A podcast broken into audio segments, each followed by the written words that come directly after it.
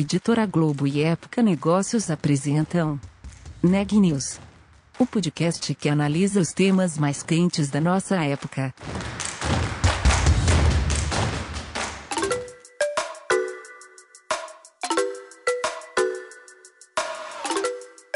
Olá, eu sou Juliana Calzin e você está ouvindo uma série especial com os melhores podcasts de 2021 do Neg News.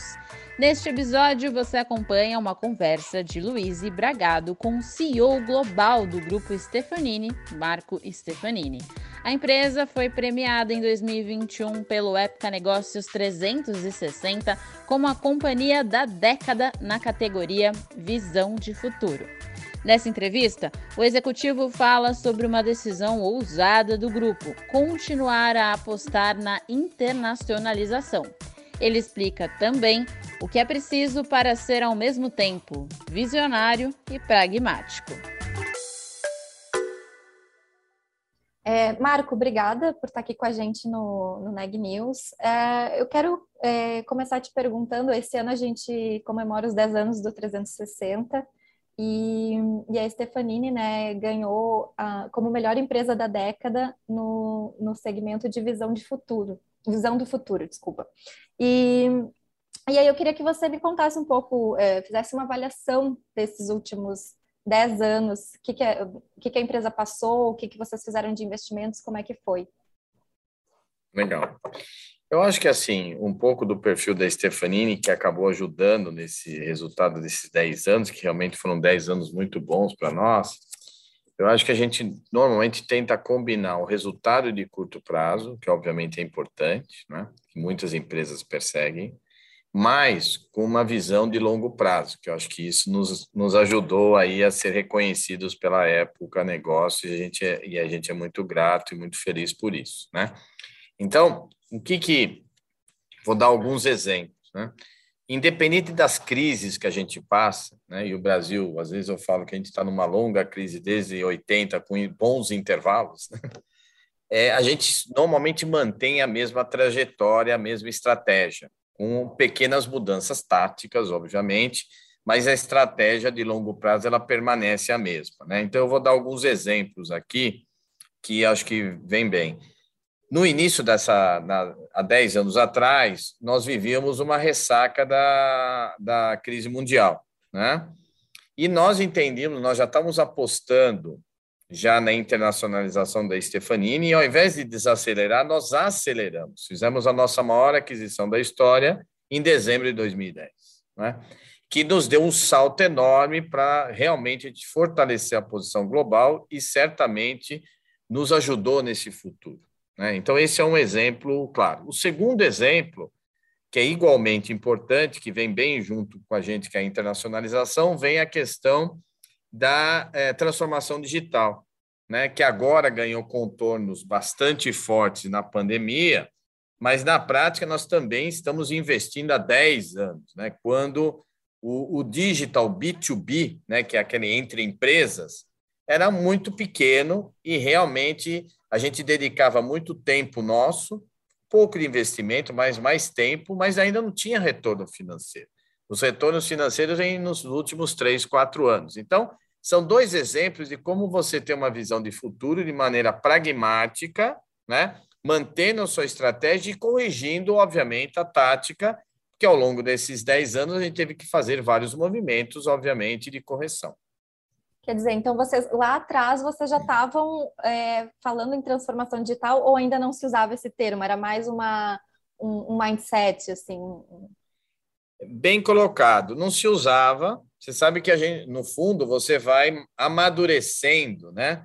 É, os conceitos, amadurecendo a estratégia, amadurecendo o volume, mas o, o, o, o, vamos chamar assim as suas premissas. Mas o importante aqui é que nós começamos há 10 anos atrás, a gente fez um investimento grande da internacionalização, e há uns sete anos nós paramos porque a gente entendeu que o movimento de tecnologia é para uma outra direção, não na TI tradicional.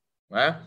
Só que naquela época ainda não estava claro, tão claro a questão digital, claro, existia, mas não tão claro a questão do B2B. Então a gente começou como um movimento de diversificação de portfólio. Né? Há 10 anos atrás, a SET já começou já a amadurecer, 7, 6 anos atrás já tinha a cara de modelo digital. E que depois, há uns 4, 5 anos atrás, a gente montou o que a gente chama no nosso eco, é, ecossistema digital ou ecossistema de, é, de, de inovação, onde todas as empresas digitais que pertencem ao nosso grupo, hoje são 25, né? É, a gente deu o nome de Ventures, mas todo esse modelo ele foi amadurecendo e foi melhorando né, ao longo do tempo. Perfeito. É, eu também queria falar sobre uh, o ano passado, né, a pandemia que foi causou um impacto grande em todas as empresas, né, e assim é, teve algum momento que a, pandem a pandemia acelerou processos de vocês, ou por vocês já estarem nesse contínuo, assim, de inovação, de buscar é, novas tecnologias, vocês acham que vocês conseguiram lidar melhor com toda a situação? Vamos lá, vamos dividir o, modelo, o momento da, da pandemia em do, duas situações. Logo no início, nos primeiros três meses, que é o segundo trimestre do ano passado, e agora o restante, tá? Quando você vem uma crise de altíssimo impacto, como foi essa, e muito rápida, né? É, na verdade, o que nos ajudou é um pouco do nosso DNA de ser mais rápido né? e aproveitar essas grandes crises como uma, uma forma de criar senso de urgência na própria equipe para a gente acelerar nossas próprias mudanças. Então, foi um momento onde, no fundo, o que mais contribuiu é um pouco o nosso perfil de de ser ágil, rápido, forte comunicação, para que a gente conseguisse tomar as decisões táticas a curto prazo que melhor trouxesse resultado e preservassem a empresa. Isso foi basicamente ali do final de março e, e o segundo trimestre. Só para você ter uma ideia, nesse período, a gente tinha reuniões dos CEOs globais, são várias empresas, todo dia às 8 horas da manhã. Todo dia, até sábado e domingo. Né? para exatamente alinhar, comunicar e ver como reagir. Então, foi uma questão mais do perfil da empresa. A partir ali do terceiro, mas principalmente do quarto trimestre do ano passado e esse ano, aí sim a nossa visão de ter uma, uma, uma, um sistema, né, um ecossistema de inovação digital mais robusto, B2B, aí sim ele está fazendo a diferença do resultado. Então, por quê? Porque as empresas pararam aqui naquele segundo trimestre, terceiro começaram a repensar, quarto perceberam que realmente eles tinham que acelerar os projetos, né? Ou seja, projetos que estavam andando, eles não pararam, mas projetos que eram para iniciar, seguraram. E no, no final do ano começaram a acelerar. E aí fez a diferença toda esse nosso ecossistema digital. Então, são dois momentos diferentes da pandemia que a gente conseguiu, é, vamos chamar assim, lidar bem com a situação. Então, o que, que ajuda a gente?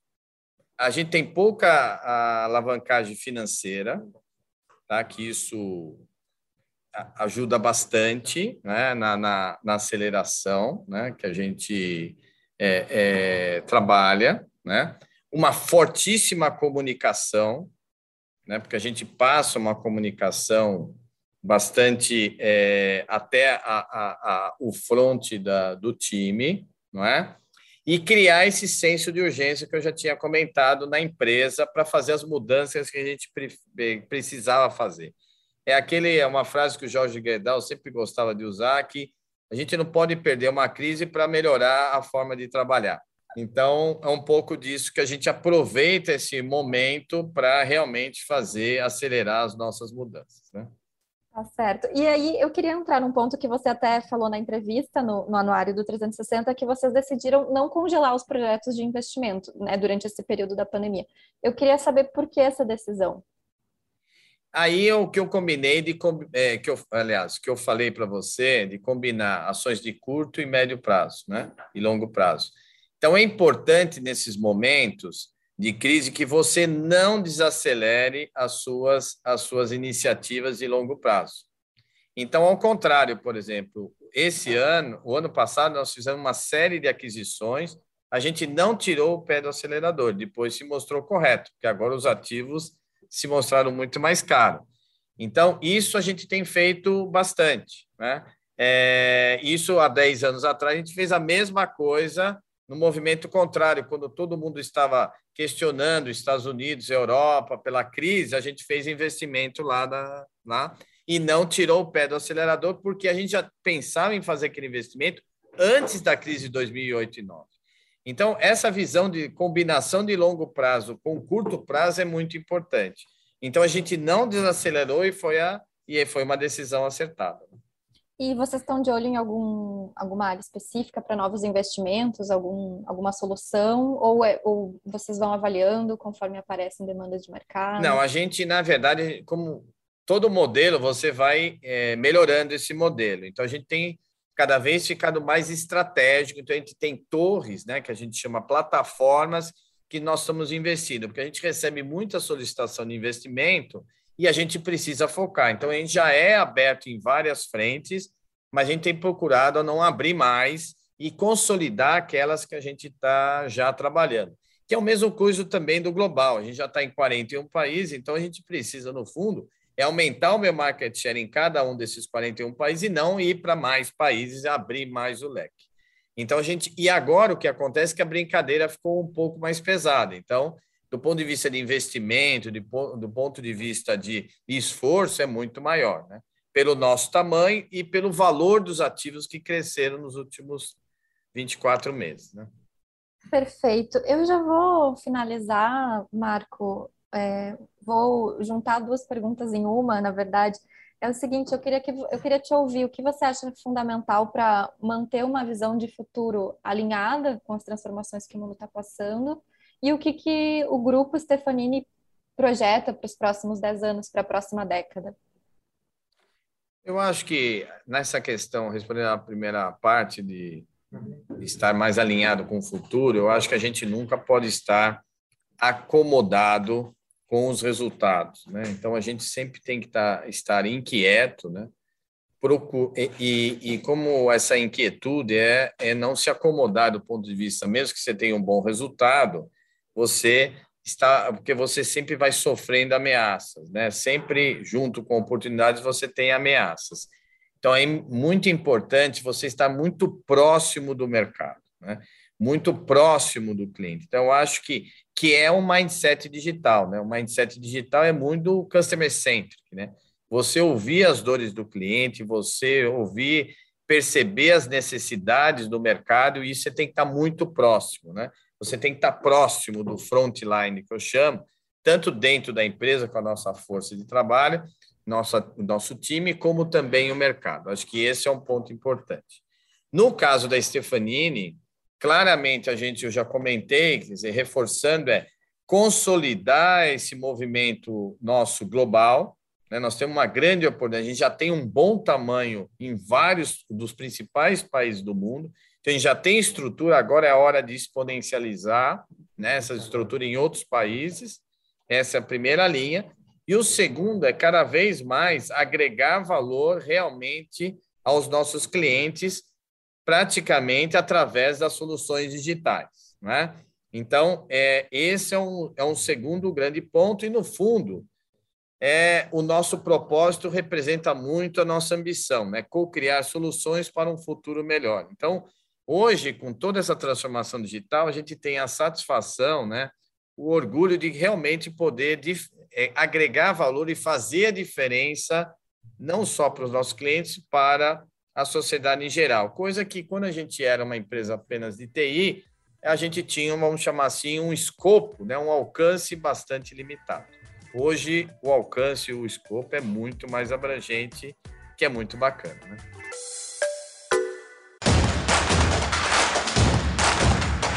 Esse podcast é um oferecimento de Época Negócios. Ouça, acompanhe, compartilhe. Vamos fazer deste podcast o nosso ponto de encontro.